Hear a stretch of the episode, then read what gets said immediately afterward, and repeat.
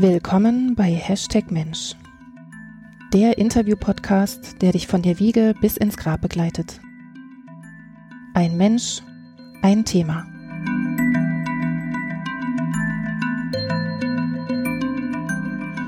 Herzlich willkommen zu einer neuen Ausgabe von Hashtag Mensch. Mal angenommen, du wüsstest, dass du bald sterben musst. Zum Beispiel wegen einer schweren Krankheit und angenommen, dir würde jemand folgende Frage stellen. Was möchtest du noch einmal erleben? Wo möchtest du noch einmal hin? Was würdest du dann antworten? Also ich wäre schon erstmal ganz schön überfahren, denn so ad hoc kann ich mir das gar nicht vorstellen. Aber ich bin mir sicher, wenn ich in der Situation wäre, dann hätte ich bestimmt so einen letzten Wunsch. Und darum geht es in dieser Podcast-Folge. Denn ich spreche diesmal mit Mike Oswald. Er ist nämlich letzter Wünscheerfüller. Für den Arbeiter-Samariter-Bund, also dem ASB, fährt er todkranke Menschen zu einem Ort ihrer Wahl. Dort können sie dann ihren letzten Wunsch erfüllt bekommen. Meistens sind diese Menschen schon so geschwächt und von ihrer Krankheit gezeichnet, dass sie dafür ein spezielles Auto brauchen. Und zwar einen umgebauten Rettungswagen. Denn im schlimmsten Fall kann es nämlich sein, dass der Wünschende auf seiner Fahrt sofort intensiv medizinisch behandelt werden muss. Diese Autos tragen dann den liebevollen Namen Wünschewagen. Mike ist also Wünschewagenfahrer. Beruflich arbeitet er als Anästhesie- und Intensivpfleger im Klinikum Bergmannstrost in Halle an der Saale. Während seiner Zeit bei der Bundeswehr wurde er auch als Rettungssanitäter ausgebildet. Auf der Intensivstation hat er jeden Tag mit dem Thema Tod und Sterben zu tun. Vor einiger Zeit hatte er dann erfahren, dass in Sachsen-Anhalt ein Wünschewagen nach holländischem Vorbild eingerichtet werden soll, so wie in allen anderen Bundesländern in Deutschland. Er meldete sich und hatte zum Zeitpunkt des Interviews drei Wünschefaden mitgemacht. Darüber befrage ich ihn. Zuerst musste ich mit Mike aber natürlich über Corona sprechen. Denn immerhin hat er die Pandemie auf der Intensivstation von Anfang an und aus nächster Nähe erlebt. Später gehen wir dann ausführlich auf seine Tätigkeit als Fahrer des Wünschewagens ein. Also, wie erlebte Mike die ganze Situation rund um Corona und Covid-19? Es fing ja damit an, dass wir damals im Frühjahr 2019 Kollegen in Italien quasi so überfordert waren, dass wir unser Chefarzt gesagt hat, wir nehmen vier Italiener zu uns und versuchen die zu retten. 2020. 2020, genau. Und das ist uns Gott sei Dank auch gelungen. Wir haben alle vier wieder nach Hause schicken können. Da waren, waren wir auch sehr, sehr stolz drüber und haben damit eigentlich auch ganz viel erstmal gelernt. Das muss man einfach so sagen. Wir haben einfach wirklich viel, viel dazugelernt. Das, was ich damals gelernt habe in meiner Intensivausbildung, war bei diesen Patienten nicht anwendbar. Wir haben also quasi wirklich eine reine also das, eine reine experimentelle Medizin kannst du nicht sagen. Es ist, ist schon sicherlich auf Grundlagen äh, berufen, aber wir mussten ausprobieren, was funktioniert, was nicht funktioniert. Und das ist uns jetzt quasi im November, äh, wo dann bei uns die zweite Welle eigentlich losgegangen ist, zugute gekommen, dass wir einfach Erfahrung sammeln konnten mit diesen Patienten aus Italien. Und da haben wir relativ viel gelernt. Und wir mussten aber auch lernen, Patienten gehen zu lassen das war eigentlich das Schwierigste, glaube ich, auch für meine Kollegen, die mit mir zusammen in diesem Covid-Bereich gearbeitet haben, dass wir lernen mussten, dass wir nicht alle Patienten retten können. Und das war, glaube ich, so das eigentlich das härteste an dieser Erfahrung, dass wir, dass wir Patientenwünsche auch respektieren mussten, die halt klipp und klar gesagt haben, wir möchten nicht intubiert werden, wir möchten nicht an Nierenersatztherapieverfahren eh oder oder oder. Und die Erfahrung hat halt gezeigt, wenn bestimmte Mechanismen gestartet sind, in bestimmten Tagen, also wir haben dann immer so, es gibt so, so Tage, fünf, zehn Tage, und wenn beim fünften Tag das passiert und beim zehnten Tag das passiert, weiß man ungefähr, wo die Reise hingeht. Wenn das nicht so ist, dann weiß man auch, dass es ein gutes Outcome ist, aber wenn in den, diesen Tagen irgendwas sich verschlechtert, kann man eigentlich davon ausgehen, dass, äh, oder das hat die Erfahrung gezeigt, dass es halt wirklich relativ viele Patienten leider nicht geschafft haben. Und das Schlimmste war ja eigentlich, also für mich persönlich und sicherlich auch für meine Kollegen, dass die Patienten niemanden hatten, außer uns. Also die sind, wir haben versucht, die Patienten zu begleiten auf ihren Wegen. Es war uns teilweise nicht möglich aufgrund der Arbeitssituation, aber wo es möglich war, haben wir wirklich, ja, bis zum letzten Atemzug, sage ich mal, am Bett gestanden und haben die Hände gehalten, weil es war auch nicht möglich, also irgendjemanden in irgendeiner Art und Weise aus der Familie dazu reinzuholen, weil die Schwierigkeit war nicht, dass, dass der Patient keine Angehörigen hatte, aber die Patienten waren ja im weitesten Sinn in Quarantäne, so dass man niemanden hätte rein in diesen Quarantänebereich holen können. Das war einfach nicht möglich was die Kollegen auf der anderen Seite machen konnten, wenn die jemanden hatten, also wo die nicht-Covid-Patienten lagen, die konnten sich dann in diesen palliativen Situationen Angehörige mit dazu holen. Das war bei uns leider nicht möglich. Deswegen haben wir, so gut es ging, quasi versucht, diese Palliation zu begleiten und die Patienten halt so, so würdevoll, wie es irgend möglich war, zu verabschieden, ja. Und das war für dich eine neue Erfahrung? Das war eine ganz neue Erfahrung für mich, ja. Weil ich meine, dass wir Patienten nicht, nicht alle Patienten retten können, das, das lernt man in, im, im Laufe der Jahre. Aber die Art und Weise, wie es, wie das jetzt passiert ist und auch diese Symptome, die teilweise aufgetreten sind, das war schon eine neue Erfahrung. Ja, keine schöne Erfahrung, muss ich sagen. Das war also wirklich was, was, was ich niemandem wünsche, dass Angehörige da daneben stehen müssen oder wie auch immer. Das ist als wirklich grenzwertig gewesen, auch für die, für uns als Kollegen. Ich meine, wir hatten durchs Haus wirklich gute Unterstützung, also die Möglichkeit, psychologischen Dienst dazu zu holen und, und, und. Also es gab wirklich viel Angebot für uns und aber hauptsächlich haben wir das quasi im Kollegenkreis miteinander besprochen und mit unserem Oberarzt, der da also immer ansprechbar für uns war. Und das hat also auch viel geholfen, dass quasi alle die gleiche die gleiche, äh, die, die gleichen Probleme hatten im weitesten Sinne und ja, wir aber wirklich, also alle an einem Strang gezogen sind. Das muss man einfach so sagen. Und das war eben das Schöne dran, ja. Mhm. Naja, es ist halt ein, wirklich eine Ausnahmesituation. Absolute Ausnahmesituation. Ja. Und sie hält an. Ja, das ist, das ist ja das, das Schlimme. Das ist das, was ich auch ähm, versuche, meinen Freunden, Bekannten, die in irgendeiner Art und Weise man, man merkt ja, dass die Leute jetzt einfach Corona-müde sind. Ja, man, ich, man kann es nachvollziehen, man kann es wirklich verstehen, aber ich kann auch, ich, was ich zum Beispiel überhaupt nicht verstehen kann, sind diese Corona-Leugner. Ja, wie gesagt, es kann jeder seine Meinung äußern und es kann auch jeder seine Meinung kundtun. Aber wenn, wenn ich das, wenn, ich habe immer ein Problem damit, wenn irgendjemand versucht, mich zu bekehren oder äh, das in irgendeiner Art und Weise so als sein Manifest äh, mit, mitteilen muss wie gesagt, wenn derjenige der Meinung ist, das ist so, dann kann er das gerne machen, aber er soll genauso die anderen Meinungen auch akzeptieren. Und wie gesagt, und aber wenn ich vor, vorsätzlich Leute in Gefahr bringe, das ist was, wo ich echt ein Problem damit habe. Ich, ich habe dann auch gesagt, ich sage, dann lade ich euch gerne ein, die äh, toten Hände, also die Patienten zu begleiten auf ihrem letzten Weg und dann können wir uns nochmal drüber unterhalten, ob es Corona gibt oder ob es kein Corona gibt dass diese Symptome grippeähnlich sind und dass es auch jedes Jahr viele, viele tausend Menschen an der Grippe versterben, das ist, steht außer Frage. Wie gesagt, dafür bin ich lange genug im Geschäft. Aber die, diese Art von Krankheitsbild gibt es vorher, gab es vorher nicht in der Form. Das ist einfach so. Und das ist halt, wie gesagt, Corona geht nicht nur auf die Lunge, muss man einfach so sagen, sondern es ist, betrifft das komplette Organsystem. Also alles. Vom Kopf, von Nieren und, und, und. Also es ist halt wirklich so, es ist kein Schnuppen. Und den sollte man auch wirklich ernst nehmen. Und das kann man halt, wie gesagt, mit dem Impfen gut bekämpfen. Was das Impfen natürlich, was jetzt im Nachhinein oder jetzt, jetzt so langsam sich kristallisiert ist, dass das Impfen natürlich nicht vor der Infektion schützt aber die Symptome werden deutlich minimiert. Und das kann ich auch so sagen, weil eine Kollegin von uns, die ist jetzt infiziert, sogar mit der Mutante. Unsere Oberärztin, die selber auch Pulmologin ist, hat gesagt, also wenn sie diese Impfung nicht gehabt hätte, wäre es eine von den Kandidaten gewesen, die ich auf einer Intensivstation auf den Bauch gedreht hätte.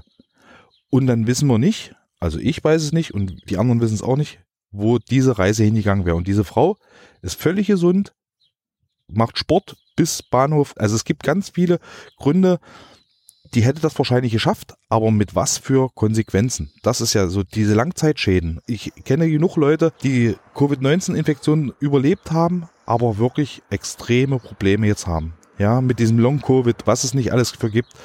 Aber das ist halt, wie gesagt, schade, dass es halt immer noch Leute gibt, die das alles nicht so ernst nehmen oder nicht glauben wollen oder was auch immer wer hat was davon, die Intensivstation vollzulegen mit, mit schwerkranken Menschen, um dann irgendwelche Verschwörungstheorien zu beweisen. Also das sind dann so, so, das sind so Sachen, die kann ich auch nicht nachvollziehen. Also das ist wirklich schwierig für mich. Mike, da bin ich völlig bei dir und danke dir für dein Plädoyer auch nochmal für das Impfen. Ich schließe mich dem absolut an. Ja, es ist unangenehm. Also du hattest BioNTech, glaube ich. Ja. Ne? ja, genau. Ich hatte ähm, AstraZeneca. Die erste Impfung habe ich bisher und ja, es ist unangenehm, aber wir haben es gerade nun aus erster Hand praktisch auch nochmal gehört. Es lohnt sich. Macht Definitiv. bitte mit, auch wenn ihr Bedenken habt. Nutzt diese Chance, wenn euch ein Angebot gemacht wird. Genau. Okay. Vielen Dank nochmal für diesen Corona-Block, der musste jetzt einfach mal sein. Alles gut, ist aktueller Anlass. Ja, ja wir, genau. wir leben quasi jetzt gerade mit Corona, deswegen. Ja, ich hoffe, dass es irgendwann mal, dass wir irgendwann mal sagen können, wir lebten mit Corona. Genau. Hoffe ich sehr. Gut. Dann leiten wir also wieder über. Ähm, du hast es sehr schön beschildert, wie ihr auf der Station arbeitet und du hattest eben auch anfangs schon gesagt, dass du immer auch ehrenamtlich arbeiten wolltest. Was war für dich ein Schlüsselmoment, ganz konkret beim Wünschewagen einzusteigen? Also ein Schlüsselmoment ist Licht eigentlich in der Familie, weil meine, meine Tante, die wirklich eine sehr, sehr wichtige Person in meinem Leben war, auch am Krebs verstorben ist und die immer den Wunsch hatte, nochmal an einem bestimmten Ort, ich kann dir ja nicht mehr sagen, wo, wo sie hin wollte. Es gab sowas nicht und sie hätte es gesundheitlich nicht der, geschafft, quasi in einem normalen Pkw dorthin zu kommen. So, so das war so das, wo ich gesagt habe, okay, das, da war ich noch relativ jung. Also da war ich noch 14, 15.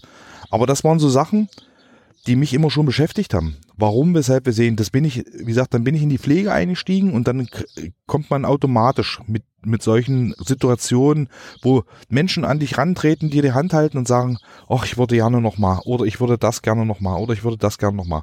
So. Und das war relativ oft der Fall, ja. Und was möglich war, wie zum Beispiel manchmal waren es einfach nur banale Wünsche, können Sie mal meinen Sohn anrufen, vielleicht schafft er es ja noch herzukommen. Haben wir versucht, oft genug hat es geklappt, dass der Sohn quasi äh, das machen konnte, aber ähm, manchmal war es eben nicht mehr möglich, weil sie einfach von ganz weit we weg gewesen sind und und und. So und also dieser Wunsch von Menschen irgendwas in ihrer letzten Lebensphase zu machen, der ist ja schon immer da, ja und deswegen war dann irgendwann die Idee, wo dann die Kollegen auf mich zugekommen sind, dass es sowas jetzt auch in Sachsen-Anhalt gibt, dass ich habe, jawohl, genau das ist es und das mache ich mit. Und da gucke ich mal, ob ich das kann. Das ist ja auch mal die große Frage. Ja, ich bin vom, Hau vom, vom Typ her so ein, so ein Mensch, ich versuche erstmal alles zu machen, um dann festzustellen, kann ich das machen? Will ich das machen? Oder ist es komplett an mir, geht's komplett an mir vorbei? Ja, also, oder fixt mich das überhaupt nicht in irgendeiner Art und Weise? Ja, das ist so, so, so, so der, der, deswegen habe ich das einfach auch mitgemacht. In einer ganz ähnlichen Situ- Situation, wie du sie gerade geschildert hast. Und damit gehe ich jetzt mal kurz auf die Gründungsgeschichte ein, wie das Prinzip der Wünschewagen eigentlich entstanden ist.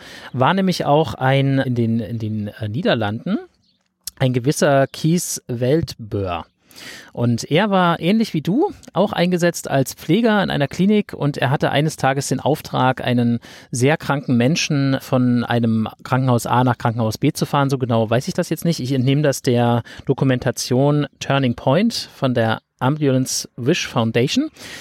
Genau, und dann hatte er also diesen sehr kranken Menschen im Auto und der stellte sich so raus, die standen irgendwie im Stau oder so und da stellte sich dann heraus, oder sie sind ins Gespräch gekommen, er ist Seemann und er möchte einfach nochmal auf ein Schiff. Und dann meinte, hat, hat er sich äh, so gedacht, der, der Kies Weltbör, das ist doch jetzt nun wirklich kein großes Ding. Und dann ist er mit ihm zusammen, hat er sein Taxi irgendwie oder, ja, es war ein, ein, so, ein, so ein Krankenwagen. Kein Mhm. Rettungswagen, sondern ein Krankenwagen. Ja. Hat er einfach gewendet, ist dann zum Hafen gefahren und dann hat er da praktisch einfach so geguckt wenigstens. Ne? Und er hat sofort gemerkt, wie dieser Mensch, der übrigens als Mr. Stefanuto bezeichnet wird, sich völlig verändert hat. Ja, also wie in diesem Moment das Thema der Schmerzen, des, des Lebensendes nicht mehr nur im Vordergrund stand, sondern eben dieses Thema, er ist was gewesen in seinem Leben, der kommt woher. So, und das hat ihn so erfüllt, also in Kies Weltbör, dass ich also sich überlegt hat, wie kann man das schaffen, dass dieser Mensch wirklich nochmal auf ein Schiff kommt. Das kann doch nicht wahr sein. Und hat er sich in die, in die Spur gemacht, ähm, hat dann erstmal bei der Hafenverwaltung nachgefragt und so weiter. Und natürlich war das alles kompliziert, weil dieser kranke Mensch saß im Rollstuhl. Klar, wie das oft so ist bei Menschen, die eben nicht mehr selber laufen können, klar. Und dann ging das hin und her und irgendwann hat es jemand aber ermöglicht. Es war irgendwie ein, äh, Hafenrundfahrtsunternehmen oder sowas. Und dann hat er es also geschafft, diesen, diesen kranken Mr. Stefanuto in das Schiff zu schieben mit dem Rollstuhl und dann hat er eine Hafenrundfahrt gemacht und der Mensch war verändert, der war wie ausgetauscht. Und das, was in diesem Moment steckt, war sozusagen die Grundenergie, um das dann gipfeln zu lassen in die Gründung einer, ja, einer Stiftung nämlich der Ambulance Wish Foundation. Und diese Stiftung macht sozusagen, ist, ihr Ziel ist es, ähm, tot sterbenskranken Menschen einen letzten Wunsch zu erfüllen. Und das Ganze war 2000, muss mal kurz gucken. Genau, das Ganze ist entstanden im November 2006 in den Niederlanden und dann 2014 ist es über Essen nach Deutschland gekommen. Und da können wir vielleicht, Mike, jetzt nochmal einsteigen. Du meintest, es ist auch deswegen nach Deutschland gekommen, weil Menschen das beobachtet haben. Genau. Wie Menschen in Weste oder so. Ja, ja. Also die, es, sie wurden wohl beobachtet, wie Menschen quasi jemanden an die, an die, ins Wasser gebracht haben mit Wish Foundation Sachen und dann sind Leute hin aus, die müssen aus Deutschland gewesen sein und haben gefragt, was die da überhaupt machen. Und da haben die Kollegen, also, oder nennen wir so Kollegen, äh, gesagt, wir sind von der Wish Foundation, wir erfüllen todsterbenskranken Menschen letzte Wünsche und die haben sich quasi mit der Wish Foundation in, unterhalten und weiter in Kontakt gehalten und haben dann quasi in, in Essen dann den ersten Wünschewagen in Deutschland auf, auf, die, auf die Spur gebracht. Und das war die Begründung quasi äh, von dem Wünschewagen in, vom ASB in komplett Deutschland. Also die haben dann Stück für Stück, jedes Bundesland haben sie einen Wünschewagen ich bin mir nicht hundertprozentig sicher, aber ich denke, dass in Bayern und im Saarland mittlerweile zwei Wünschewagen fahren aufgrund der Fläche, weil das ist mit einem Wünschewagen nicht abzudecken. Aber prinzipiell ist Deutschland jetzt vom ASB her, jeder, in jedem Bundesland gibt es ein letzte Wünschewagen. Ja. Und ähm, es ist nicht nur der ASB, der das Nein. anbietet, sondern es sind tatsächlich auch die, die Johanniter, meintest du, die Samariter? Ja, die Johanniter sind, äh, ich, äh, also ich, da bin ich mir auch nicht hundertprozentig, ich weiß bloß, dass mehrere Organisationen, die dieser, dieser letzte Wünschewagen, das ist ja ein geschützter Begriff, äh, die nennen sich anders, aber die, äh, das, das, das Grundprinzip ist genau dasselbe wie, wie der letzte Wünschewagen. Also die erfüllen todsterbenskranken Menschen letzte Wünsche. Ja. Und ja, und das ist eine super, super Sache. Ich bin jetzt todsterbenskrank. Ja. Und ich habe einen letzten Wunsch. Ja. Ja, wir sind jetzt hier in Halle im Saalkreis. Mhm. Ich möchte unbedingt nochmal die Ostsee. Ich kann das selber aber nicht machen. Ja. Wie läuft das jetzt eigentlich ab? Also im Normalfall ist es so, das sind, das sind die Gespräche mit unserem Koordinatoren. Daher weiß ich, wie das ungefähr abläuft. Also prinzipiell wird ein letzter Wunsch nur dann erfüllt, wenn der Wünschende das auch weiß und den Wunsch selber äußert. Also es wird niemand, surprise, surprise, abgeholt mit dem, das war doch dein Wunsch und so weiter. Diese Koordinatoren werden kontaktiert mit per Mail, Anruf oder ähnliches und dann setzen die sich mit dem Wünschenden in Verbindung, besprechen alles. Es werden da die Wünsche besprochen und so weiter. Und die Koordinatoren versuchen dann diesen Wunsch im entsprechend des, des Krankheitsbildes, sage ich mal so, ents äh, zu entsprechen. Es sind ganz viele mannigfaltig Wünsche, Wünsche dabei und manche Wünsche sind auch nicht erfüllbar weil es einfach vom Zeit her, vom Krankheitsbild nicht möglich ist oder, oder, oder. Und wenn die Koordinatoren das alles organisiert haben, sich mit den Leuten dann in Verbindung gesetzt haben, wie so, ein, wie so eine Art Tagesplan durchgestrickt haben, dann werden die ehrenamtlichen Wünscheerfüller quasi kontaktiert und dann finden die Koordinatoren den, die passenden Wünscheerfüller für diesen, für diese Fahrt. Und dann geht's eigentlich schon los. Okay. Ja. Das heißt, an, in dem Moment wirst du dann aktiv. Genau. Kommst dann genau. außerhalb deines Dienstes, weil genau. es ja ehrenamtlich ist. Genau. Ich mache das quasi in meiner Freizeit und äh, wenn ich freie Schicht habe und die Möglichkeit habe, dann werde ich per E-Mail oder per Telefon kontaktiert, dann wird kurz gesprochen, hast du Zeit, kannst du nicht oder wir haben auch so eine so eine App, wo, wo man quasi eintragen kann, ich kann äh, fahren oder ich kann nicht fahren. Da melden sich ganz viele entweder an oder ab und dann wird quasi nach Eignung vielleicht oder äh, nach wer wohnt vielleicht in der Nähe oder oder oder äh, wo, wo es logistisch, weil dieser Wunschewagen steht in Magdeburg und in Halle, je nachdem, wo quasi gerade Bedarf ist. Und wenn ich natürlich hier, ich bin hier im Saalkreis, bin natürlich näher dran an Halle als an Magdeburg. Deswegen wäre es dann sinnvoll, das wird dann quasi immer so wie, wie so ein Dispatcher oder ähnliches, so fun fungiert das, und äh, die sagen dann, pass auf, Mike, du fährst jetzt quasi nach Halle, stellst dein Auto ab und fährst mit Wünschewagen nach Magdeburg. Dann mache ich das so. Oder die Kollegen äh, sagen, pass auf, wir kommen von Magdeburg sowieso nach Halle einen Tag vorher, wir stellen dir das Auto dahin, du holst es ab und dann fahrt er da und dahin. Das wird also wirklich minutiös und als Vorgabe, ja, als Fahrplan, sage ich mal so, grob eingehalten und vor, vorgeplant, sodass wir immer wissen, dann müssen wir da sein, dort muss das gemacht werden und so weiter. Also es ist nicht so, dass man quasi da ins Blaue einfach losfährt, sondern das ist schon alles sehr strukturiert und äh, sehr gut durchgeplant und organisiert vor allen Dingen auch, ja. Was ist denn jetzt genau das Besondere an so einem Wünschewagen? Der Wünschewagen selber ist auf absolut maximal Komfort ausge, ausge, äh, ausgelastet. Also diese, ich kann jetzt nur für den von Sachsen-Anhalt sprechen, diese Trage alleine ist zum Beispiel auf gewichtsadaptiert. Also die in normalen Rettungswagen, wer da schon mal das Vergnügen hatte, einen Rettungswagen zu fahren, das ist also wirklich eine Britsche. Das muss man einfach so sagen. Ja, das ist also wirklich auch nur Patient drauf, Batsch und in die nächste Klinik und dann wieder runter. Dort ist es mehr so auf Komfort ausgelegt. Es ist halt wirklich alles sehr, sehr, ja, bettähnlich, sage ich mal so. Was also in, in, in einem Rettungswagen, was es im weitesten Sinne ist, ja, so machbar ist. Also ist zum Beispiel diese, wie gesagt, diese Trage ist auf Gewicht. Also die stellt sich automatisch ein. Das wird, sind ganz sanfte Bewegungen und es gibt keine Erschütterung.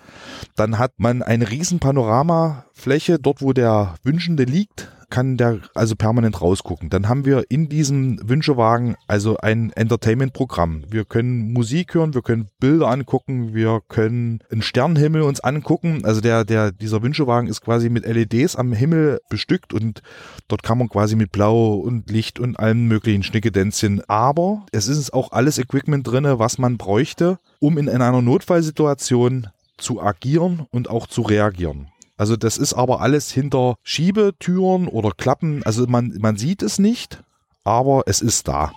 Und das wissen auch die Wünschenden. So ein Wünschewagen ist im Prinzip ein Rettungswagen, genau. der aber speziell ausgestattet ist. Ja, genau. Der ist halt wirklich auf maximal Komfort ausgestattet. Also, dass der, der zu Wünschende also wirklich äh, sich wohlfühlt. Also er soll wirklich sich an diesem Tag wirklich ja, wohlfühlen. Und da ist alles auf Komfort ausgelegt. Wie sieht die Besatzung aus? Die Besatzung besteht eigentlich aus einem Fahrer. Je nachdem, wie weit man fahren muss, sind es auch manchmal zwei Fahrer. Und dann kommt es immer darauf an, ob der Wünschende jemanden mitnehmen möchte als Betreuer oder wenn der Wünschende keinen jemand, also niemanden hat, dann kommen wir quasi als ehrenamtliche Wünscheerfüller, da kommen zum Beispiel Kollegen mit, die zum Beispiel das Fahrzeug nicht fahren dürfen, weil, weil es einfach zu schwer ist, weil sie den Führerscheinklasse nicht haben. Die setzen sich dann hinten mit rein und machen dann quasi die Betreuung während der Fahrt. In der Regel ist es aber so, dass die selber ihre eigenen Betreuer mitbringen. Also ob das jetzt, zum, wenn man Patienten aus dem Hospiz holen, zum Beispiel, da sind es dann meistens Schwestern, äh, die im Hospiz viel mit ihm zu tun haben. Also jemand, der vertraut ist. So, das, das geht relativ schnell, dass man quasi auch in diese Vertrauensrolle mit reinkommt, aber so für die ersten paar Male ist es halt immer, oder für die ersten paar Stunden, ein, zwei Stunden ist es immer so, das ist immer ganz, ganz schön für denjenigen, dass halt wirklich jemand dabei ist, den er kennt und wo er auch weiß, da ist alles in Ordnung. Ist denn eigentlich das Cockpit und hinten der Bereich getrennt oder kann man da durchgehen? Nein, nein, das ist komplett wirklich getrennt. Also man hat, hat wirklich wie im Rettungswagen so hinten so eine kleine Luke, wo auch die Kommunikation quasi stattfindet, falls mal irgendwas sein sollte. Aber äh, so, also das ist nicht äh, fließend. Also man, der Fahrerraum und der, der Gast, Gastraum ist quasi voneinander getrennt. Was genau passiert denn jetzt eigentlich auf der Fahrt hin zum Ziel? Auf der Fahrt selber passiert eigentlich nicht wirklich viel. Also das ist eigentlich immer so die eigentliche Schwierigkeit an der ganzen Geschichte, so in diese Fahrt reinzukommen. Da passiert eigentlich nicht wirklich viel mal. Die, die, die Wünschenden sind immer sehr, sehr aufgeregt und möchten natürlich so schnell wie möglich ans Ziel. Ähm, natürlich müssen wir auch gucken, dass wir unter äh, Einhaltung der STVZ da auch fahren und das auch funktioniert. Aber im Normalfall ist es so, dass auf der Hinfahrt eigentlich wenig passiert. In der ersten Pause ist so, so das erste Kennenlernen, das erste Beschnuppern und so weiter und so fort. Aber ich habe jetzt in meinen Fahrten das immer so erlebt, dass das also na, erste Pause und du warst mittendrin statt nur dabei. Also das ist auch, geht auch ganz schnell. Das ist also nicht so, dass man erst ewig rum äh, sich austaktet und versucht irgendwie, sondern das ist ein, du bist dann relativ schnell drin und bist dann einer von denen. Und, und das ist eben das Schöne auch dran. Ja, du bist halt, ob das jetzt die Familie ist, dass du sagst, also du sowieso, also wir fragen immer quasi bevor wir losfahren, wie möchten sie angesprochen werden mit sie oder du? In der Regel sagen die alle du. Weil es einfach, wir wissen alle, um was es geht und wir versuchen einfach nur aus dem Tag einen super Tag für denjenigen zu machen. Und dann ist das einfach mit dem du doch doch deutlich einfacher. Mhm, genau. Das setzt aber auch voraus, dass alle Wünschenden sich überhaupt artikulieren können. das, das, das wird ja im Vorfeld alles besprochen und mit denjenigen auch besprochen. Und das sind, also es, äh, wenn wir die Fahrt an, machen, sind keine Fragen mehr offen.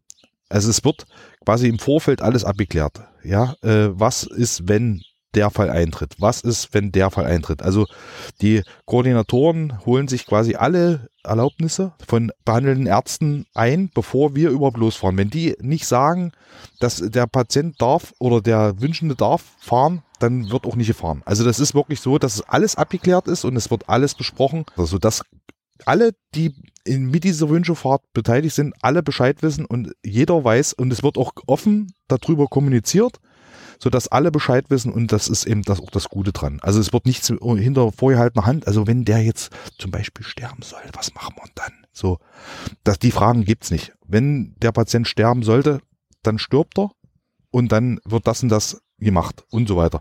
Und wir haben im Backup immer äh, einen von den Koordinatoren, die wir quasi übers Diensttelefon erreichen können, falls irgendwelche Fragen sind, irgendwelche Unklarheit anrufen, die sind 24/7 quasi auch für uns dann erreichbar. Jetzt waren wir bei sehr viel technischen Fragen. Kommen wir mal zu den, zu den Fragen, die sozusagen das Wünschen eigentlich ausmachen. Und da würde mich vor allem noch davor, bevor man in den Wagen steigt, ähm, interessieren, wie entstehen diese Wünsche eigentlich? Gibt es da so eine Art Beratung oder ist es tatsächlich etwas, was eigentlich überhaupt nicht in Frage steht, weil das ist einfach der letzte Wunsch bei den meisten? Genau so. Genau so ist es. Also es, es gibt kein, kein Ranking auf einer Homepage, äh, das würde ich gerne als erstes machen. Es gibt natürlich so ein inoffizielles Ranking, sage ich mal so, was ganz weit oben auf der Wunschliste ist, ist das Meersehen. Das ist so eigentlich der, der häufigste Wunsch von Leuten, die also nicht an der Küste leben, einmal nochmal ans Meer. Das ist eigentlich so das Highlight. Das Problem ist, wir sind am Anfang oder die Kollegen sind am Anfang quasi, haben wir Tagestouren draus gemacht. Wir haben aber festgestellt, dass das für die Wünschenden und auch für uns also wirklich eine extreme Belastung, weil man muss ja immer berechnen, vier Stunden hoch, vier Stunden runter und was bleibt dann im Endeffekt oben an der Küste an Zeit. Und so dass die Koordinatoren jetzt quasi darauf, die letzten, bevor dann quasi der Covid-19 kam, darauf eigentlich gepocht haben, dass wir quasi zwei Tagestouren gemacht haben. Also äh, ein Team ist hochgefahren, ist dann mit dem Zug zurück oder die haben quasi, sind umgeblieben und sind auch wieder zurück. Aber das kam immer ganz unterschiedlich. Also wenn die Zeit das nicht erlaubt hatte, konnte man auch quasi von der Küste halt mit dem Zug auch wieder zurückfahren, dass man nächsten Tag wieder auf seine Arbeit gehen konnte. Also das wird dann quasi alles abgesprochen und organisiert durch die Koordinatoren. Da haben wir in Mitteldeutschland fast noch Glück. Ja, ja. Ja, wir sind ja relativ mittig. Also wie gesagt, wenn, wenn Kollegen aus Bayern, ich glaube, die haben einen ordentlichen Ritt noch vor sich. Also das ist wirklich so. Also bei denen, glaube ich, geht das auch gar nicht.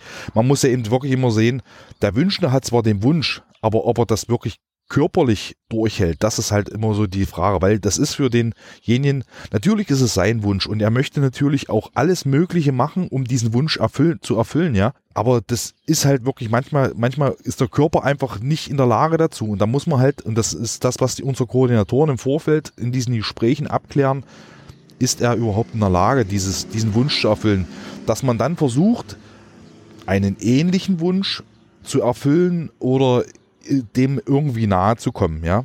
Das ist halt wirklich so, wie gesagt, diese, bei diesen Schulungen, diese ersten, diese ersten Gespräche, die ich so wahrgenommen habe, die die Koordinatoren selber machen, weil das Ehrenamt noch nicht so weit ausgebaut war oder die Leute noch nicht äh, fit genug waren, äh, um diese Fahrten selber durchzuführen, wo die das da erzählt haben, was da teilweise für Wünsche geäußert wurden und wie sie es dann umgesetzt haben, das fand ich total genial. Also wie gesagt, ich kann nur ein Beispiel zum Jetzt Beispiel. Die Beispiele, genau. Ja. Was für verrückte Wünsche gibt es? Also verrückte Wünsche, eigentlich, verrückte Wünsche gibt es eigentlich nicht. Es gibt eigentlich nur, also wie zum Beispiel, das wollte einer unbedingt, das hatten die Koordinatoren bei dieser Schulung erzählt, wollte eben unbedingt ein Bier auf der AIDA im Pool trinken. Ja, haben sie gesagt, AIDA, da müssen wir bis an die Küste hochfahren. Äh, das, und er hätte es körperlich wohl auch nicht geschafft irgendwie. Und da haben sie sich, das war in Magdeburg, äh, und da haben sie sich mit der Wasserschutzpolizei in Magdeburg in Verbindung gesetzt. Und die Wasserschutzpolizei sagt, klar, machen wir. Wir haben ein, ein Boot, wir stellen einen Pool vorne drauf, und dann hol, holt er den, dann setzen wir den da rein und dann kann er sein Bier bei uns, also ist, wir sind zwar nicht der AIDA, aber wir haben ein Schiff, ein Pool, also sind alle Faktoren erfüllt. Laut der Erzählung hat er leider den, den Wunsch nicht mehr wahrnehmen können. Das ist halt wirklich auch diese, ja, dieses Ungewisse, sage ich mal so, was man also bei diesem Ehrenamt hat. Man bereitet sich zum Beispiel auch emotional auf diese Fahrten vor und dann kann es halt auch passieren, dass der Patient oder der Wünschende also auch vorher schon, also nicht mehr in der Lage ist oder im schlimmsten Fall schon verstorben ist. Ja, das ist halt schwierig. Aber wie gesagt, so, so solche Sachen werden dann eben gemacht. Aber es sind halt wirklich Wünsche, die glaube ich, demjenigen selber sehr, sehr wichtig sind. Wie zum Beispiel Kollegen von uns sind nach Brauns B3 fahren. Der wollte zu seinem alten Grundstück und wollte da ein Stückchen Erde und das wollte er quasi mit ins Grab nehmen. Da sind sie halt und das sind also nicht immer die Fahrten an die Ostsee, ja, sondern wirklich die Wünsche, die einem wichtig sind. Und wenn es halt wirklich nur der Besuch oder der Besuch der Frau im, im, im Pflegeheim oder, ja, das sind so, so Kleinigkeiten. Das sind also keine Touren, die immer zwei, drei Tage, aber was eben schön ist, mit den vielen Kooperationen und mit diesem Netzwerk, was sie sich jetzt mittlerweile aufgebaut haben, haben wir natürlich auch relativ viele und auch gute Unterstützung. Also das muss man einfach so sagen. Und ohne die wird es nicht gehen. Das muss man einfach so sagen, ja. Wenn du jetzt mal so über den Daumen peilst, achso, wie viele Fahrten hast du ungefähr schon gemacht? Ich habe drei, drei Fahrten. Okay, auch von dem, was du so gehört hast und so weiter, kann man sagen, dass bestimmte Formen von, von Wünschen einfach eine gewisse Wichtigkeit annehmen, die, ich sag mal so im Verlauf eines Lebens vielleicht unwichtig erscheinen? Also wenn ich jetzt sage, okay, ich bin jetzt, wie gesagt, 40 und ich möchte unbedingt nach Thailand und dort tauchen und irgendeinen Wrack sehen, dann ist das für mich so ein Riesending erstmal so, mhm. ja. Für andere vielleicht nicht, für mich schon. Kann das sein, dass sowas im Anbetracht des Lebensendes eher zurückschrumpft zur, zum Bedürfnis, ich möchte meine Frau nochmal sehen. Also das war so eine Überlegung von mir. Kannst du sowas irgendwie feststellen?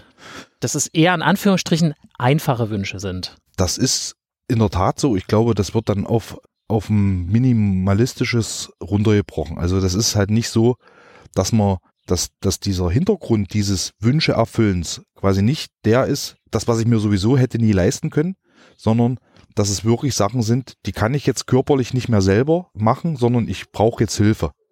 Die Menschen, die quasi uns, unsere, unseren, unser Ehrenamt in Anspruch nehmen, das sind ja wirklich Menschen, die jetzt schon einen sehr, sehr langen Prozess hinter sich haben kämpfen, verhandeln und so weiter und so fort.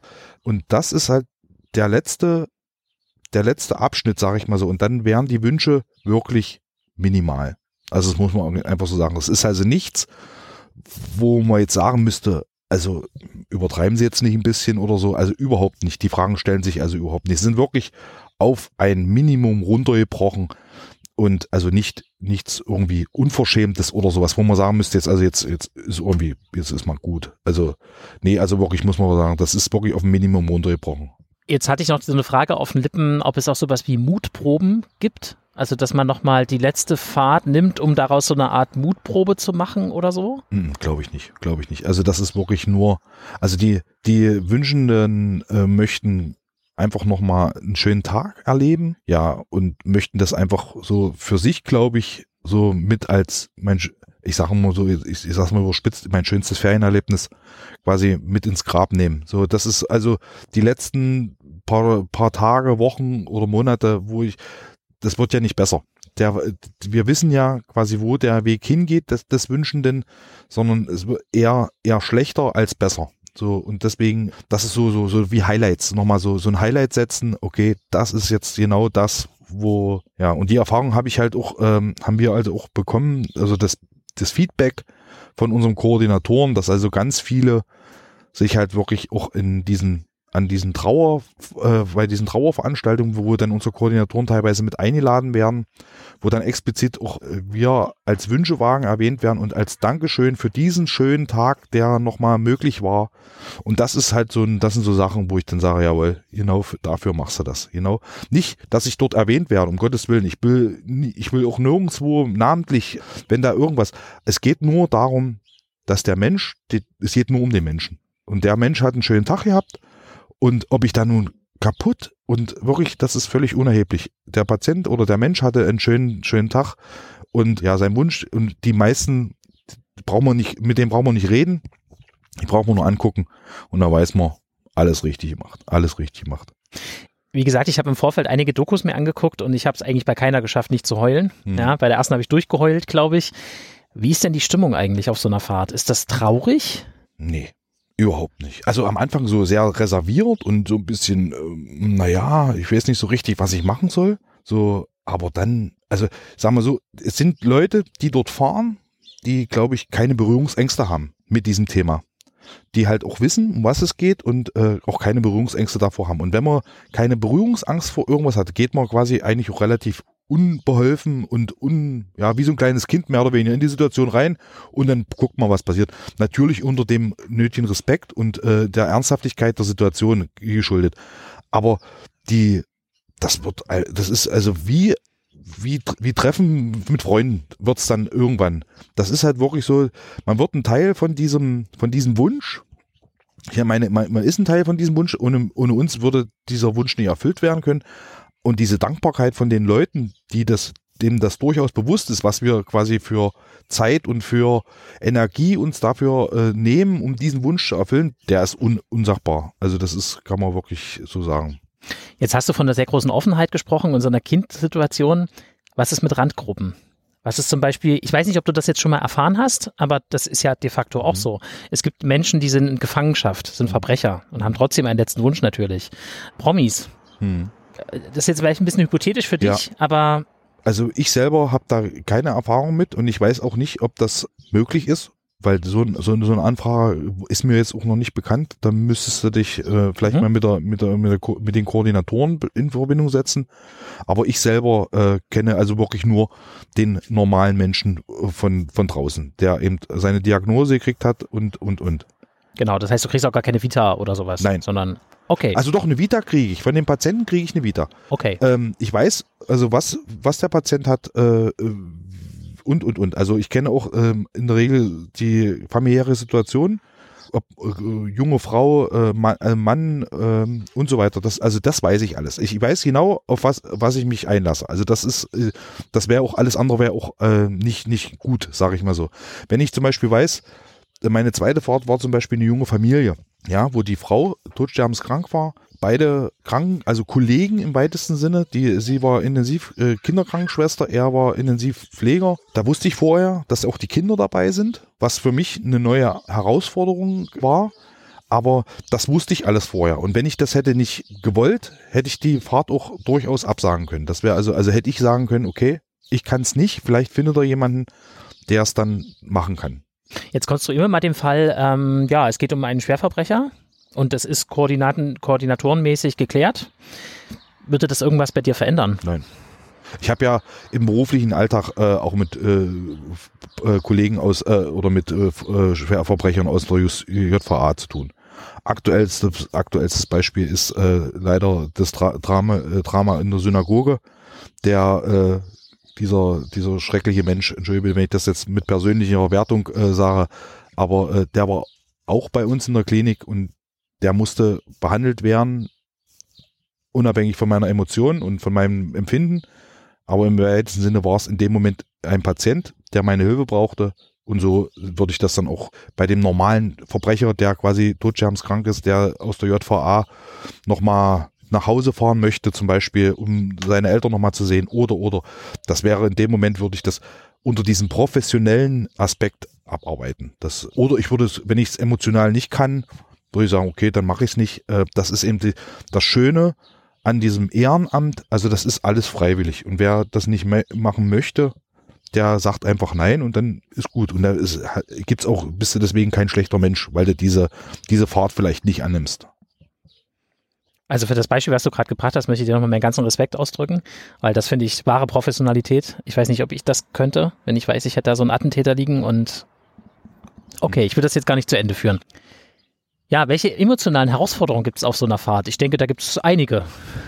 ja, das fängt damit an, dass man sich im Vorfeld natürlich Gedanken macht. Wie läuft das? Äh, wer ist das? Also man hat zwar die Vita grob, aber man weiß nicht, wie sieht derjenige aus. Ähm, wie entstellt oder nicht entstellt ist derjenige, wie gezeichnet ist er von seiner Krankheit und, und, und, ja. Man hat da so seine Bilder im Kopf und durch meine Berufserfahrung hat man natürlich auch bestimmte Sachen im Kopf, aber man sagt sich dann, okay, alles klar, wir gucken erstmal. So, dann ist eigentlich schon der erste Schritt, wenn du dann quasi in diese in, ins Hospiz, ins Krankenhaus oder oder gehst, dann siehst du denjenigen als erstes. Ich stelle mich quasi immer mit Vornamen vor, weil in der Regel sind die äh, äh, Wünschenden älter wie ich. Ähm, dann können die selber entscheiden. Aber ich möchte eigentlich von denjenigen mit du angesprochen werden, weil ich finde das einfach angenehmer. Und dann klärt man quasi die kurz die Formalitäten, da wird halt äh, die Patientenverfügung, äh, ähnliches äh, Medikamente und und und wird abgeklärt, ist alles da, okay, alles klar. Und dann geht's quasi eigentlich schon los. Dann fragt man eigentlich nur liegend oder sitzend. Das ist meistens so der das meiste, wo man einfach ein Problem manchmal kriegt, wo man sagt, äh, ich würde sie gerne liegend transportieren, aber derjenige möchte gerne sitzend, dann macht man das halt so. Also es wird an dem Tag auch nicht diskutiert.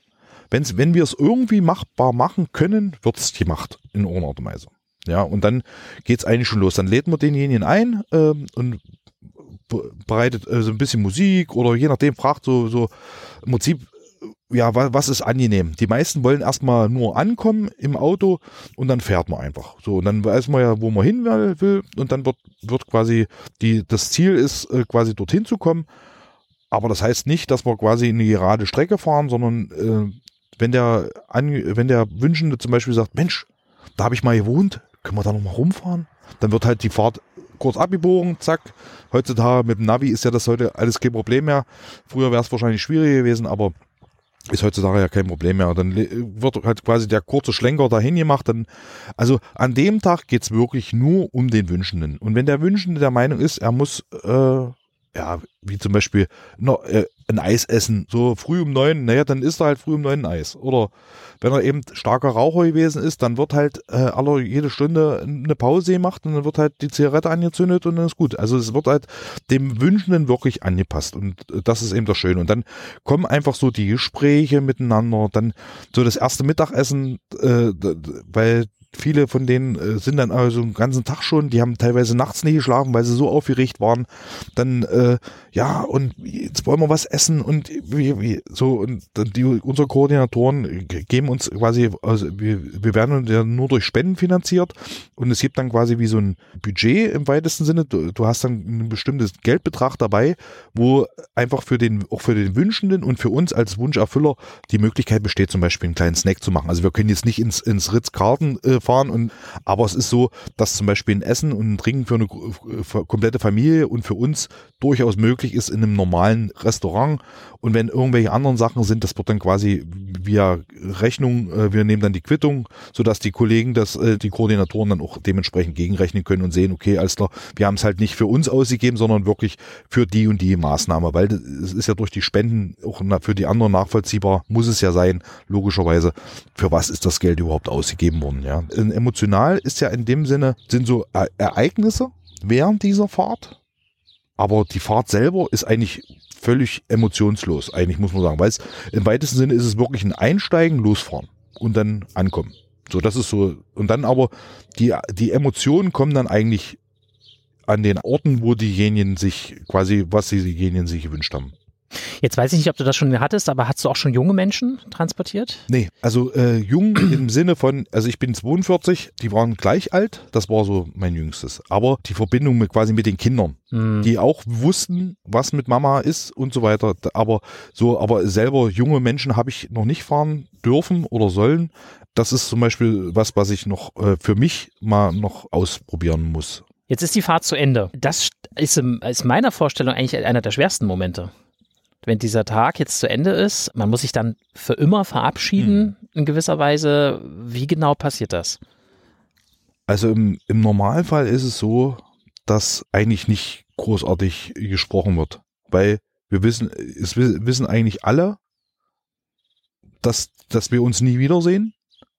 Und die meisten von den Wünschenden sind unheimlich dankbar und äußern diese Dankbarkeit. Und ich sage zum Beispiel nie auf Wiedersehen, sondern ich sage immer Tschüss.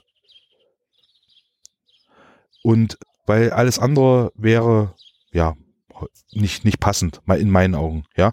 Und die, dieses Verabschieden und dieses ist doch recht emotional, aber es gehört halt auch zu, es, eine Reise fängt an und eine Reise endet.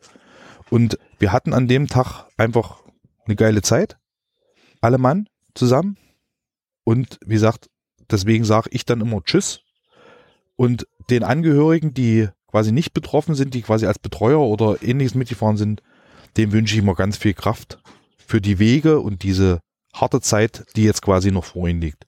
So, das sind eigentlich so immer so, ich sag mal so Phrasen, die man so runterkloppt. Das ist halt so, das wirklich, das sind ja Phrasen, muss man einfach so sagen. Das ist aber immer von der Situation auch abhängig. Manchmal ist es so, nehme ich denjenigen auch in den Arm und drücke denjenigen. Und manchmal ist es halt so, dass man einfach wirklich dann nur die Hand gibt. Das ist aber, das, das kriegt man relativ schnell mit, wie derjenige tickt, mit dem er unterwegs ist und wie der das haben möchte. Es gibt auch ganz viele, die möchten das ja nicht. Die sagen, die signalisieren das sofort.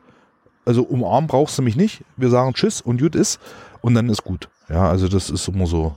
Das, man, man kriegt die Signale und wenn man da mit Menschen zu tun hat, kann man die Signale auch relativ schnell deuten und kann das auch interpretieren und dann sollte man dem Wunsch auch entsprechen, bin ich zumindest der Meinung. Bist du selber aber traurig? Währenddessen eigentlich nicht. Also da kann ich, wie gesagt, ich kann dir nur von meiner ersten Fahrt, die für mich auch emotional am, am bedeutsamsten war und nur so sagen, dass ich quasi während der Fahrt selber eigentlich überhaupt keine Emotion hatte. Also es war die Geschichte dahinter war traurig und das war ein super schöner Tag. Also bei mir ging das dann erst los. Ich habe dann meinen Kollegen in Magdeburg abgesetzt und musste das Fahrzeug noch nach Halle überführen. Habe das Fahrzeug quasi in Halle, bin ich dann quasi gefahren und da habe ich so für mich das erste Mal gemerkt, wie ich über diese Situation und über bestimmte Ereignisse während dieser Fahrt drüber nachgedacht habe und habe gemerkt, wie mein, mein Hals immer dicker wurde und mein, mein Kloß im Hals immer, immer schlimmer wurde. Und richtig schlimm ist es dann geworden, wo ich nach Hause gekommen bin. Meine Lebensgefährtin hat dann noch auf mich gewartet, weil es war nur auch meine erste Fahrt. Und da habe ich dann, habe ich mich hingesetzt und habe nur erzählt. Und dadurch, dass er auch aus der Pflege kommt, brauche ich da kein, nichts erklären. Das ist also Fachchinesisch, da brauche ich nicht erklären, sondern das ist einfach so, ich kann da nur erzählen. Und da habe ich das erste Mal geheult wie ein Schlosshund. Also wirklich so, äh, das hat mich also wirklich so be bewegt, dass ich also wirklich auch alle Schleusen aufgemacht habe. Und äh, ja, und dann konnte ich habe mich auch nicht wieder eingekriegt. Das, das ist so eine Situation, die kenne ich von mir nicht. Wie gesagt, ich habe in meiner beruflichen Karriere schon viele, viele Dramen und Situationen erlebt, wo man hätte sagen können, okay, da, das, da kann man eigentlich nur weinen drüber, aber das war nicht, also es hat nie so, so ein, hat mich nie so getriggert. Und das war einfach so, so die Momente teilweise, wo ich dann einfach so erlebt habe, jetzt ist Schluss. Und das war, was mich am, eigentlich am schlimmsten betroffen hat, war, oder nicht, nicht, nicht schlimm, überhaupt nicht schlimm, äh, was mich so erschrocken hat über mich selber, dass ich nächsten Tag bin ich zum Frühdienst gegangen und eine ganz liebe Kollegin von mir, das war auch wie, wie so mein Mentor auf Station, die hat mich dann gefragt, und also, wie war's und was habt ihr, wie war die Fahrt? Und ich habe erzählt, genau wie ich das bei meiner Lebensgefährtin, bei meiner Lebensgefährtin hätte ich gedacht, gut, okay, wir kennen uns schon und machen wir. Aber da war das Gleiche. Ich habe wieder die Schleusen aufgemacht und meine, meine Mentorin, die mich ja, wie gesagt, schon viele, viele Jahre kennt, der sagt, Ossi, so habe ich dich noch nie im Leben erlebt. Also es war wirklich so, dass mich das so geflasht hat, dass ich da einfach gesagt habe, ey, das ist unglaublich, das ist einfach unglaublich. Und das ist mir, also bei den anderen Fahrten war ich auch emotional dabei, aber so emotional wie bei dieser ersten Fahrt, das ist mir dann nicht wieder passiert. Also ich war traurig und das war, ich war ergriffen, aber dass, dass mich das so geflasht hat und so, also so emotional mitgenommen hat und das, also das ist mir nicht wieder passiert. Aber das war, wie gesagt, das war so das Schlüsselerlebnis und da habe ich erlebt, habe ich für mich beschlossen, jawohl, das ist genau das, was du willst. Was glaubst du, warum war das so? Warum hat dich das so geflasht, wie du gesagt hast, mhm. im Verhältnis zu dem, was du ja ganz oft eigentlich erlebst, nämlich dieses finale Abschiednehmen, ne? In deiner, in deinem Beruf, in deinem Alltag. Ja, ich kann es ja nicht sagen, was mich da so geflasht hat. Das waren so Situationen, also die ich ja so in meinem Alltag nicht erlebe, sage ich mal so. Du, du hast ja diese Interaktion zwischen dem Wünschenden und irgendwelchen Situationen. Mike, deine allererste Fahrt. Ja. Wo seid ihr hingefahren? Was habt ihr gemacht? Wir sind nach Oberhof gefahren. Der Wunsch der Wünschenden war, noch einmal in den Schnee zu fahren. Das war natürlich auch relativ schwierig, weil Schnee ist äh, ja nur irgendwo um im Gebirge und ja, okay, wir fahren nach Oberhof. Ja, Oberhof, cool. Ja, machen wir. Was machen wir in Oberhof? Dann hieß es, ja, wir fahren äh, an die Hütte und fahren, äh, machen dort Mittagbrot, also von der Fahrtdauer her. Ja, alles kein Problem, haben wir gemacht. Und dann hieß es dann im, im Ablauf, so die, diese, diese Vita stand dann drinne, wir fahren auf die Rodelbahn und in die Eishalle, also in diese Skihalle. Es war wahrscheinlich nicht im Winter. Nein, nein, nein. Also es hat, es hatte vorher äh, schon geschneit. Es waren auch noch in Oberhof um dem Hang äh, hing, lag noch überall Schnee. Also es war passend, hat super gepasst. Wir sind quasi so, es, alles andere war frei, aber die Hänge waren eben noch ein bisschen so schneebedeckt. Hat also von der Emotion her super, also vom Bild her total super gepasst. Und wir sind dann quasi diesen Berg hoch zur Rodelbahn. Und das hat also, sind dann auch in diese, diese Skihütte oder was das da auch immer ist, äh, eingekehrt, haben getrunken und haben so, ja, so, und dann sind wir erstmal so ins Gespräch gekommen. Und da, boah, diese Frau hatte ein Lungenleiden, also Lungenkrebs, hat nie in ihrem Leben eine Zigarette in, in, den Mund gehabt und hat nie irgendwie schlecht, also war immer sehr sportlich und hat immer, immer, also sie hat eigentlich quasi alles das gemacht, um das nicht zu bekommen und hat quasi aber wirklich dann äh, dieses Lungen, diesen Lungentumor gehabt.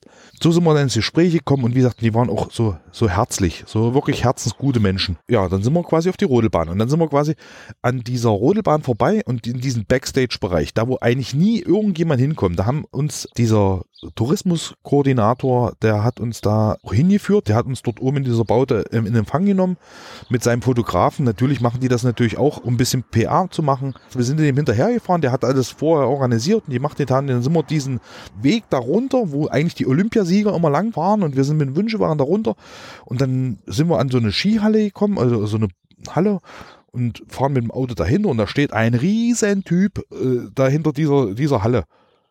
Wo ich dachte, ich meine, ich bin auch kein zartes Reh, aber das war eine richtige Maschine. Also kein Ersatzteil, sondern wirklich eine richtige Maschine. Dann kam diese, dieser Typ auf uns zu und sagte so, ja, hier der und der. Und dann hat der von Oberhof, von diesem Tourismusverband, hat uns dann vorgestellt. Und dieser Typ nahm die hoch, drückte die und damit war das erledigt. Komplett erledigt. Und ich habe dann so da gestanden. Und das war so das erste Mal, wo ich dachte, okay, alles klar. Ja, und dann haben wir, sind wir Der Typ jetzt war. Rödi. Das war der, der, ich weiß nicht, wie er richtig heißt, aber das da, der ist äh, Olympia, Silbermedaillengewinner bei Olympia beim Bob gewesen, war Anschieber. Und der ist, der hat dort unten so eine Führung gemacht.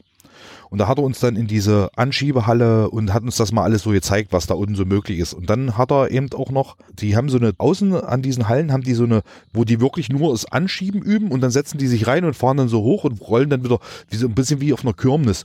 Du schiebst quasi ihn an und dann scha schaukelt sich das so ab. Und dann sagte der, das musste mal so ein, so ein Modest nach oben, weil das relativ hoch und natürlich in der Hanglage war. Und da habe ich dann so gesagt, weil sie saß im Rollstuhl, sie konnte nicht so viel laufen.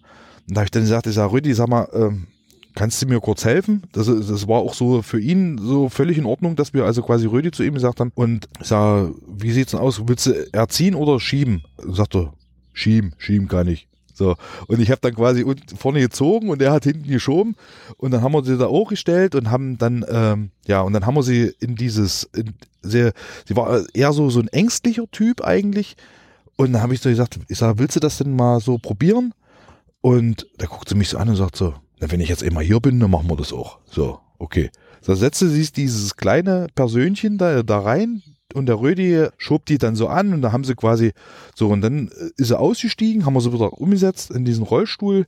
Das ist auch so ein Bild, was quasi auf der Homepage äh, zu sehen ist vom ASB und dann Hätte ich natürlich nicht Shownotes packen, klar. Was wie hat das wie hat das gemacht? Irgendwie hat er zwei Taschen rausgeholt. Ich weiß es ja nicht mehr so genau. Wie gesagt, ist schon eine Weile her, aber holte so zwei Taschen raus und dann kamen auf einmal so, so glänzende, diese Silber mit, olympischen Silbermedaillen, hat er dann ihr so in die Hand gedrückt und hat sie, hat ihr das so auf, die, auf den Schoß gelegt. Und dann war auch so der Moment, wo ich dann, wo ich mich dann, also auch emotional verabschiedet habe, war dann einfach so, dann nahm er so seine Mütze und sagte dann so, jetzt bist du auch ein Teil vom Team. Und da hat sie so gesagt, guckte so und das war einfach so das, wo ich dann einfach gesagt habe, jetzt ist Schluss hier. Ich weiß nicht, ob ich dich nochmal sehen kann zum Anschieben. Und da habe ich dann gesagt, okay, alles klar. So, das hat mich echt geflasht. Und ihr merkt es ja selber an der Stimme. Das flasht mich immer noch. Also alleine die Situation, die, wenn ich mir die vorstelle, ist das wirklich so, so, die, die Frau hat, also wirklich, das war wirklich wie ihr schönster Tag so. Sie hat halt wirklich, die, dieser Mensch, der sie überhaupt nicht kannte, drückt ihr die Olympiamedaillen in, die, in und gab ihr eine Teammütze, ja, von diesem, von diesem Bob-Team, so. Das, und Wintersport war ihr so ihr Ding Und das war natürlich das totale Highlight. Ronny hieß er, hieß er der Koordinator vom Oberhof vom Tourismusverband und sagte dann Ronny, okay, das ist, war jetzt das erste Highlight und jetzt geht's weiter. Wie er sagt, was, was, was, wie will man das jetzt noch toppen? Ja, und sie wollte unbedingt nochmal Ski fahren. So, ja, versuch mal, ohne Schnee Ski zu fahren. Also. Im Rollstuhl. Im Rollstuhl, genau. Und da machten die, sagte der so, komm, wir fahren runter an die Skihalle. Die haben in Oberhof ja diese, wo die Biathleten quasi auch im Sommer trainieren können. In diese Riesenhalle sind wir da rein, da sind wir da runter und dann stellte der dann so ein, für, es gibt ja auch für, für Querschnittgelähmte oder für Rollstuhlfahrer äh, auch äh, Skier und so einen hat er organisiert. Da haben wir sie reingesetzt und dann ist Ronny mit ihr quasi diese Halle so ein bisschen rumgefahren und, und sie mit ihren Stöckern da in und grinste über beide äh, Gesichter und hat sich übelst gefreut. Es war eisekalt in diesem Ding. Wir hatten alle nur dünne Jacken an, weil wir eigentlich dafür ja nicht so richtig trainiert hatten. Wir hatten auch eine, eine dünne Mütze, hatten wir noch mit dabei, glaube ich, oder so. Aber es war jedenfalls, sie hat nicht gefroren, es war alles in Ordnung. Von dort aus sind wir dann, und das war noch ein Wunsch von ihr, sie wollte gerne auf einer Terrasse einen Kaffee trinken beim Sonnenuntergang. Und es gibt in Oberhof ja dieses große, dieses berühmte Hotel, ich weiß nicht mehr, wie es heißt, was zu DDR-Zeiten schon. Und auf dieser Terrasse haben wir dann gesessen und haben quasi nochmal was gegessen, nochmal einen Kaffee getrunken und so weiter. Dann sind wir eigentlich auch schon wieder zurückgefahren. Das Problem war nur, dass wir hätten schon vor vier Stunden zurückfahren müssen. Also das meine ich damit. Wir haben zwar eine Vita und einen Ablauf, aber wenn das alles natürlich, ja, wenn das machbar ist und möglich ist, wenn der Wünschende das so auch durchhält, das ist ja immer so das A und O, wenn der sagt, ist Schluss, dann ist Schluss. Es kann eben auch passieren, dass wirklich so eine halbe Stunde dann Schluss ist. Jedenfalls bei ihr war es so, sie hat den Tag also wirklich mit vollen Zügen genossen und bevor wir, Entschuldigung, das habe ich vergessen, bevor wir natürlich in dieses Hotel sind, haben wir uns noch die Oberhof, diese äh, Biathlon-Strecke, wo die, das Stadion quasi, wo im, Winter alle Tausende von Leute und da hatten wir auch quasi noch einen Führer von, vom Oberhof, äh, der quasi von den Biathleten noch mal ein bisschen was erzählt hatte und so weiter, ein paar Bilder geschossen hat. Ja, und dann sind wir in das Hotel. Da haben wir dann quasi schön Cappuccino getrunken, hat sie mit ihrem mit ihrem Mann quasi noch einen schönen Cappuccino getrunken und wir haben dann daneben gesessen und haben äh, noch ein bisschen Zeug gequatscht und gemacht und getan. Ja, und dann sind wir wieder zurück. Äh, naja, dreieinhalb Stunden dann nochmal zurück.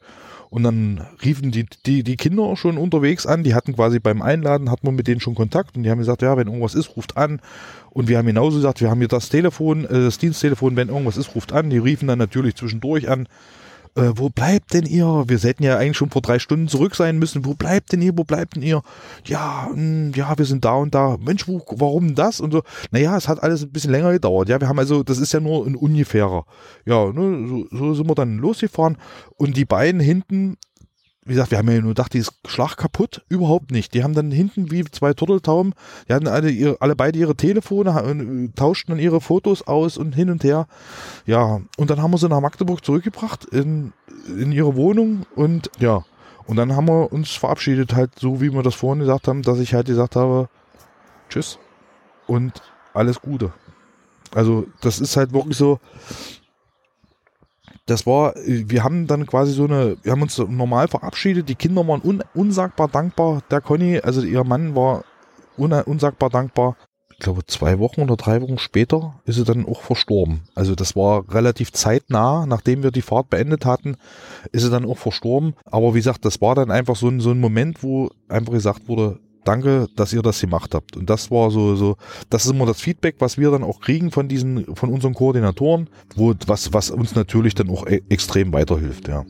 Das ist jetzt zwar ein etwas harter Cut, aber ich würde gerne wissen, gibt es eigentlich auch Gegner von diesem ganzen Projekt? Also ich will jetzt gar nicht ewig auf die Finanzierung eingehen, es ist spendenfinanziert. Deswegen auch hier mit der herzliche Aufruf zu spenden. Ja. Es wird natürlich auch verlinkt sein und wenn euch die Folge gefällt, wenn ihr die Idee gut findet, bitte spendet einfach was. Genau. Also gibt es irgendwie, hast du das schon mal irgendwo erlebt, dass Nein. jemand irgendwas dagegen hat Nein. oder so? Also habe ich ich persönlich noch nie erlebt und äh, eher im Gegenteil, eher so so dass ach sowas gibt's wohl und dann ist natürlich auch da also Aufklärung muss man natürlich noch betreiben. Also wir waren ja nun schon auch also beim Wünschewagen ist es halt auch so durch die Spenden und wir sind natürlich auch beim Sachsen-Anhalt-Tag gewesen und haben uns da präsentiert, damit die Leute einfach auch sehen, das Ding gibt's wirklich und nicht, es ist nicht irgendwie ein Hirngespinst, wo, wo man quasi Kohle bezahlt und es passiert eigentlich nichts dabei. Da sind natürlich manchmal blöde Situationen, aber im Normalfall ist es so, es, man muss, man, man muss dann immer sagen, das ist dann immer im Laufe der Veranstaltung auch dem Alkohol geschuldet, dass dann manche äh, ihre Kontenance äh, nicht wirklich wahren können und dem dem, äh, dem Wagen angemessen reagieren. Also die, verste die interpretieren diesen Wunsch äh, nicht so, wie er eigentlich gedacht war, sondern denken, wenn man dann in dieses Auto geht, wird einem ein Wunsch erfüllt, so ungefähr. Also diesen Zauberkasten, das wird dann quasi aber auch relativ professionell und sachlich abdiskutiert und dann, dann ist in der Regel das auch so, dass die Leute dann verstehen, um, das ist also nichts aus Spaß oder dass es ein, ein ernsthafter Hintergrund ist, warum diese Fahrt da ist es ist ja auch, finde ich, erstaunlich, dass das so eine ganz einfache Idee ist. Den letzten Willen, ja, gibt es ja schon, schon sehr lange. Das ist ja schon, äh, selbst bei zu Tode verurteilten im Mittelalter oder so mhm. gab es das ja schon, äh, dass das so lange braucht und eigentlich ja so eine, so eine Initiative ist mit am Strand sehen und so, mhm. bis sowas eigentlich Einzug in eine Gesellschaft findet. Ne? Ja. Also ich kann mir vorstellen zum Beispiel, dass meine Tochter das irgendwann völlig selbstverständlich findet, dass es sowas gibt ja, und sich also fragt, wieso gab es das nicht schon vorher? Genau. Das ist gut so. Das soll ja auch so sein. Ja, das soll ja auch so sein. Also ich glaube, das ist einfach so, alles, was mit Geld zu tun hat, ist ja immer schwierig. Erstmal. Man muss jemanden haben, der erstmal das Geld in die Hand nimmt, vorfinanziert in irgendeiner Art und Weise, um dann einfach die Möglichkeit zu haben, das überhaupt nutzen zu können. Und wie gesagt, man braucht, um bestimmte Sachen zu, zu gewährleisten, einfach auch ein gewisses äh, Equipment, um das einfach durchführen zu können. Sind wir doch mal ehrlich, wann beschäftigt man sich mit dem, mit diesem Thema? Eigentlich erst dann, wenn es einen selber betrifft. Ja. Und dann ist immer die große Frage, ja, ja, was, was wünsche ich mir, was wünsche ich mir nicht? Äh, Würde ich das können? Kann ich das machen? Darf ich das machen? Und so weiter, ja. Äh, und das sind ganz, ganz viele Fragen und ich glaube, man muss dann einfach wirklich viel, viel Aufklärungsarbeit betreiben, äh, um dann den Leuten einfach zu sagen, okay, dafür ist es da, das wird damit gemacht und so und so funktioniert es. Ich finde, die ganze Idee ist eine zutiefst humane Geste der Gesellschaft, weil es jeder von uns einfach auch spürt. Mike, was wünschst du dem Wünschewagen für die Zukunft? Ich wünsche dem Wünschewagen, dass äh, der noch lange, lange, lange, lange fährt, dass ganz, ganz vielen Menschen noch Wünsche erfüllt werden können. Ja, dass es, um es mit meinen Worten mal zu sagen, noch mehr Bekloppte gibt, so wie mich, die da nicht drüber nachdenken, die ihre Freizeit zur Verfügung stellen, um wirklich diesen Wünschenden oder den, dem Wünschenden einfach einen Wunsch zu erfüllen. Und das ist einfach eine tolle Sache und ja, das wünsche ich dem Wünschewagen, dass das noch viele, viele Jahre möglich ist. Und wenn das Auto mal kaputt sein sollte, dass dann ein neues kommt. Dann muss ich dir einfach meine vorletzte Frage stellen, nämlich was dein eigener letzter Wunsch wäre. Mein eigener, Möge er noch lange, lange nicht in Erfüllung gehen ja, müssen. Mein eigener letzter Wunsch, ich möchte einfach nur mit meinen Lieben zusammen sein. Also irgendwie eine Möglichkeit haben, mit meinen Lieben zusammen zu sein mit meinen Kindern, mit meiner Frau, mit meinen Eltern vielleicht, dass ich einfach so die Leute, die mir wichtig sind, dass die, dass ich die um mich habe. Das wäre mir, glaube ich, wichtig. Bestimmte Orte oder irgendwas hätte ich, hätte ich jetzt nichts, wo ich jetzt sagen müsste, da hängt jetzt mein Herz dran. Wie zum Beispiel mit dem Seemann oder sowas, ja, der einfach einen Bezug zum Meer hat oder so. Überhaupt nicht. Ich bin immer schon Familienmensch gewesen und für mich wäre, glaube ich, meine Familie, dass die da ist. Dann komme ich zu meiner letzten Frage. Was macht dich glücklich? Meine Familie macht mich glücklich wenn alle gesund sind, macht mich glücklich. Die Leute, mit denen ich zu tun habe, dass, dass es denen allen gut geht, das ist, würde mich extrem glücklich machen. Mike, dann danke ich dir ganz, ganz, ganz, ganz herzlich für dieses Interview. Ich danke dir für die Möglichkeit.